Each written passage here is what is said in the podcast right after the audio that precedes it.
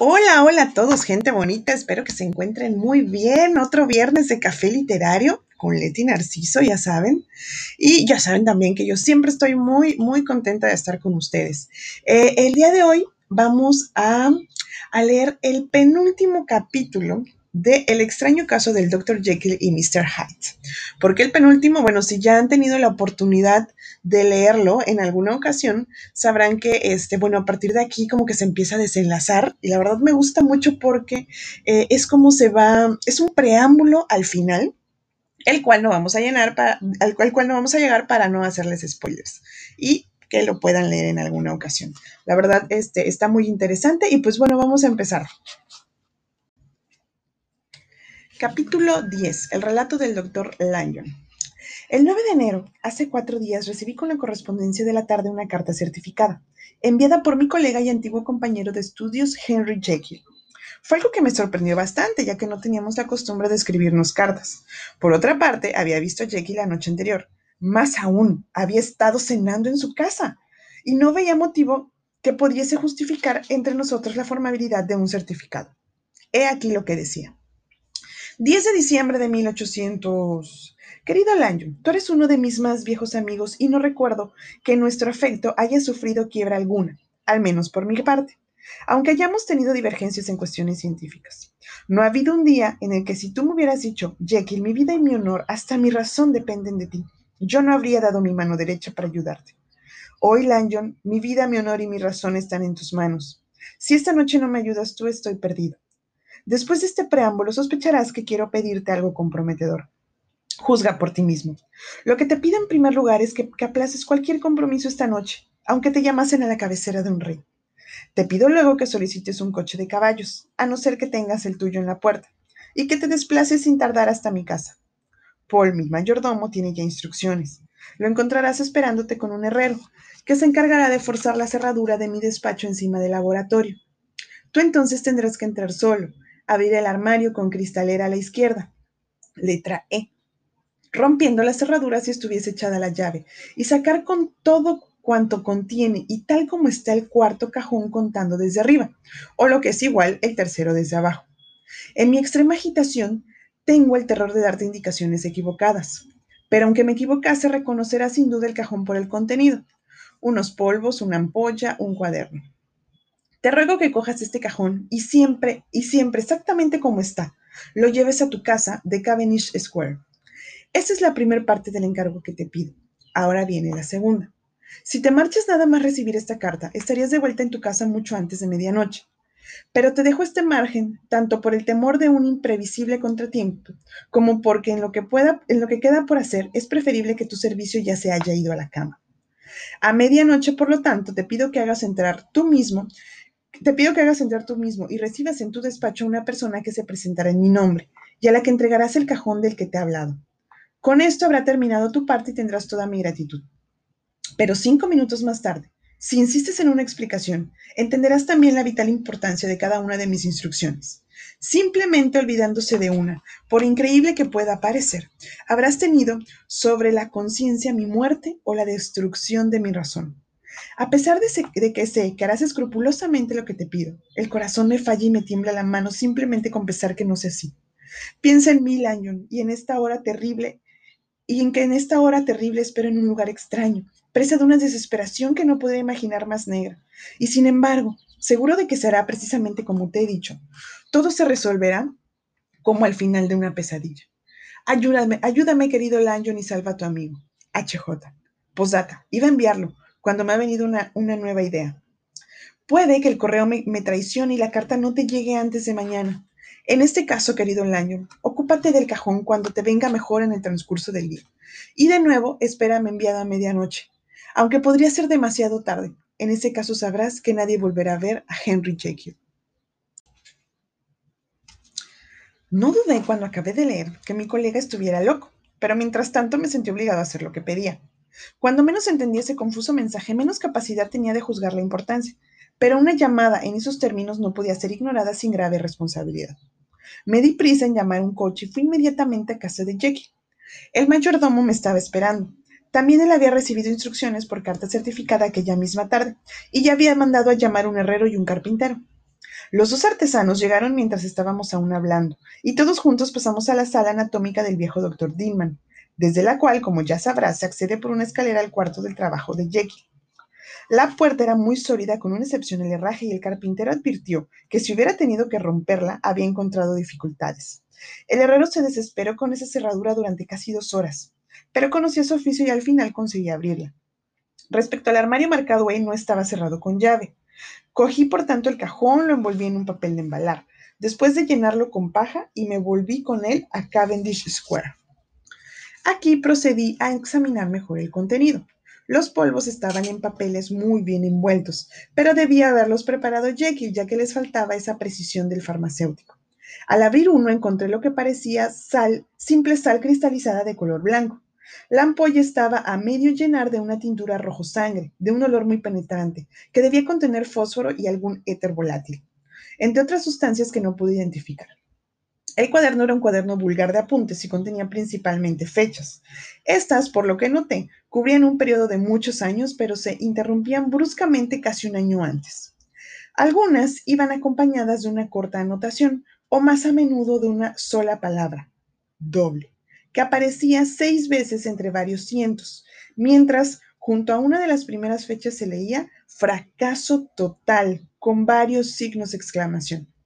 Todo esto excitaba mi curiosidad, pero no me aclaraba nada. Una ampolla, unas sales y un cuaderno de apuntes sobre una serie de experimentos que Jekyll, a juzgar por otras investigaciones suyas, habría hecho sin algún fin práctico.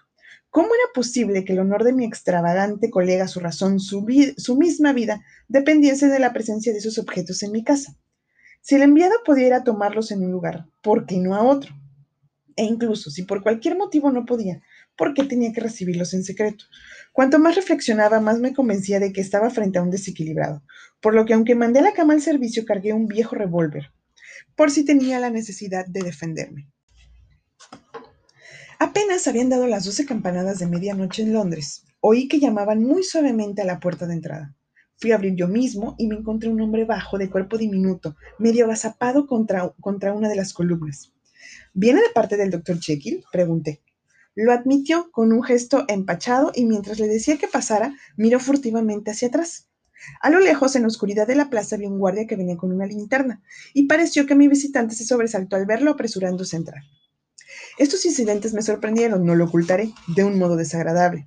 No perdí de vista a mi hombre, gracias a la luz brillante que había en la sala de consultas, y puse la mano sobre mi arma para estar prevenido a todo evento. En fin, tuve la suerte de verlo. Jamás, es absolutamente cierto, mis ojos lo habían visto antes. Era pequeño, según he dicho. Me sorprendió la expresión de su fisionomía, en la que podía leerse una curiosa mezcla de grandísima actividad muscular y de indudable debilidad de constitución. Por último, me sorprendió todavía más la penosa turbación subjetiva que me producía su vecindad, y fue de género tal que mis miembros parecían helarse y que el pulso latía con menos violencia. Atribuí entonces a aquellas sensaciones alguna repugnancia idiosincrásica y personal, pero a pesar de todo me sorprendía la vivacidad de mis impresiones, si bien desde aquella fecha he tenido motivos para pensar que su causa yacía muy profundamente oculta en la naturaleza misma de aquel hombre y que me movía algún pensamiento más noble que el odio. Esa tarde, que desde el principio me había henchido, si así se puede decir de una curiosidad llena de disgusto, estaba vestida de un modo que habría hecho reír, si se hubiese tratado de una persona normal. Su traje, aunque de buena tela y elegante hechura, era desmesuradamente grande para él. Los anchísimos pantalones estaban muy arrebujados, pues de lo contrario los iría arrastrando, y la cintura de la chaqueta le llegaba por debajo de las caderas, mientras que el cuello le caía por la espalda. Pero curiosamente, ese vestir grotesco no me causó risa. La normalidad y deformidad esencial del individuo que tenía delante y que suscitaba la extraordinaria repugnancia que he dicho, parecía convertir con, esta, con esa otra extrañeza y resultaba reforzada, por lo que añadía mi interés por el personaje en sí una viva curiosidad por su origen, su vida, su fortuna y su condición social. Estas observaciones tan largas de contar las hice en pocos segundos. Mi visitante ardía con una ansiedad amenazadora. ¿Lo tiene? ¿Lo tiene aquí? gritó, y en su impaciencia hasta me echó una mano al brazo. Lo rechacé con sobresalto, el contacto de esa mano me había hecho estremecer. Venga, señor, dije. Olvidé que todavía no he tenido el gusto de conocerle, le pido que tome asiento. Le di ejemplo sentándome yo y buscando asumir mi comportamiento habitual, como con un paciente cualquiera, en medida en la medida en la que me consentía la hora insólita, la naturaleza de mis precauciones y la repugnancia que me inspiraba el visitante. Tiene razón y le pido mi disculpe, doctor Lanyon, dijo bastante cortés. La impaciencia me ha tomado la mano, pero estoy aquí a instancias de su colega, el doctor Jellick, por un asunto muy importante. Por lo que tengo entendido, se interrumpió llevándose la mano a la garganta, me di cuenta que estaba a punto de un ataque de histeria, aunque lo echase por mantener la, la compostura. Por lo que tengo entendido, reanudó con dificultad, se trata de un cajón que, pero aquí tuve la piedad de su angustia y quizá un poco también de mi creciente curiosidad. Ahí está, señor, dije señalando el cajón que estaba en el suelo detrás de una mesa, aún con su embalaje. Se abalanzó sobre él y luego se paró con una mano en el corazón. Podía oír el rechinar de sus dientes por la contracción violenta de sus mandíbulas, y la cara era tan espectral que temía tanto por su vida como por su razón. Tranquilícense, dije. Me dirigí una sonrisa horrible y con la fuerza de una desesperación deshizo el embalaje. Cuando luego vio que todo estaba allí, su grito de alivio fue tan fuerte que me dejó de piedra, pero en un instante se calmó y recobró el control de la voz. ¿Tiene usted un vaso graduado? pregunté. Me levanté con cierto esfuerzo y me fui a buscar lo que me pedía. Me lo agradeció con una inclinación y me dio una dosis de la tintura roja, a la que añadió una de las papelinas de polvos. La mezcla al principio rojiza, según se iba disolviendo los cristales, se hizo de un color más vivo, entre tanto, en audible efervescencia y emitiendo vapores. Luego, de repente y a la vez, cesó la ebullición y se hizo de un intenso rojo púrpura, que a su vez lentamente desapareció dejando su lugar un verde oscuroso. Mi visitante, que había seguido totalmente estas metamorfosis, sonrió de nuevo y puso el vaso en la mesa escrutándome con aire interrogativo. Y ahora veamos lo demás. ¿Quieres ser prudente y seguir mi consejo? Entonces deje que yo coja este vaso y me vaya sin más de vuestra casa. ¿O su curiosidad es tan grande que la quiere saciar a cualquier costo? Piénselo antes de contestar, porque se hará como decida. En el primer caso, se quedará como está ahora, ni más rico ni más sabio que antes, a no ser que el servicio prestado a un hombre en peligro de muerte pueda contarse como una especie de riqueza del alma. En el otro caso, nuevos horizontes de saber y nuevas perspectivas de fama, de poder, se abrirán de repente aquí ante usted, porque observará a un prodigio que sacudirá la incredulidad del mismo Satanás. Señor, respondí manifestando una frialdad que estaba lejos de poseer. Dado que habla con el más no le extraña que, eh, eh, que le haya escuchado sin convencimiento, pero he ido demasiado lejos en este camino de encargos inexplicables para pararme antes de ver a dónde llevan. Como quiera, dijo mi visitante y añadió. Pero recuerda tu juramento, Laño. Lo que vas a ver está bajo el secreto de nuestra profesión. Y ahora tú, que durante mucho tiempo has estado parado en los puntos de vista más restringidos y materiales,